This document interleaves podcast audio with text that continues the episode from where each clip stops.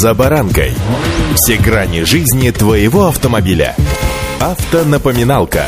Комментарии экспертов. Советы по обслуживанию автомобилей в программе «За баранкой». Противостояние пешеходов и водителей, кажется, будет длиться, пока мы все либо не станем водителями, либо пешеходами. А поскольку этого не произойдет никогда, то значит это противостояние будет длиться вечно. С вами за баранкой Александр Карпов. Здравствуйте.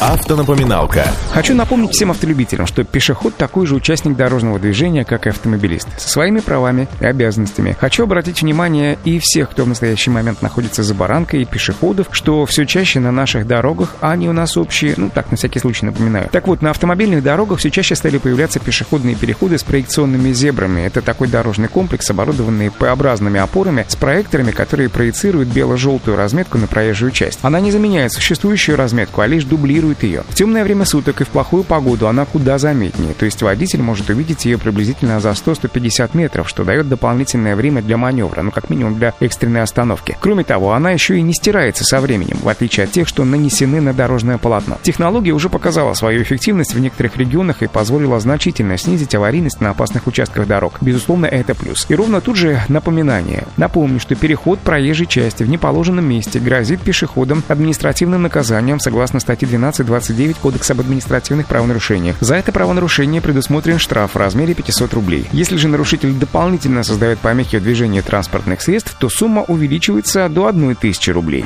Автонапоминалка.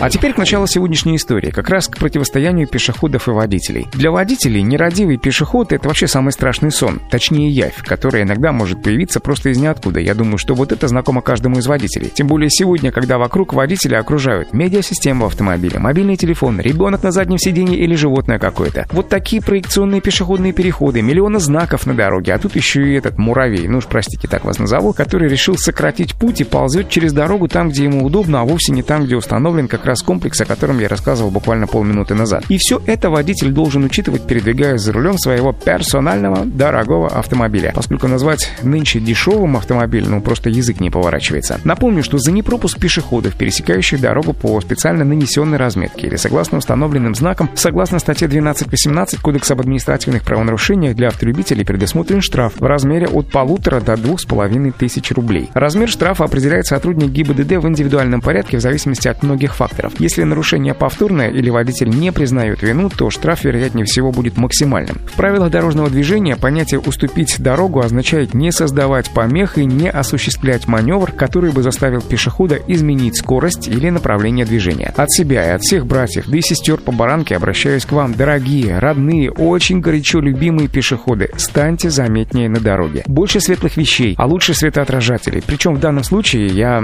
думаю, да и говорю, выражая заботу не только о себе и о себе подобных, но и о вас, ведь жить всем нам хочется, причем весело и ярко. А чтобы это было так, как говорил кот Леопольд, давайте жить дружно. Удачи! «За баранкой».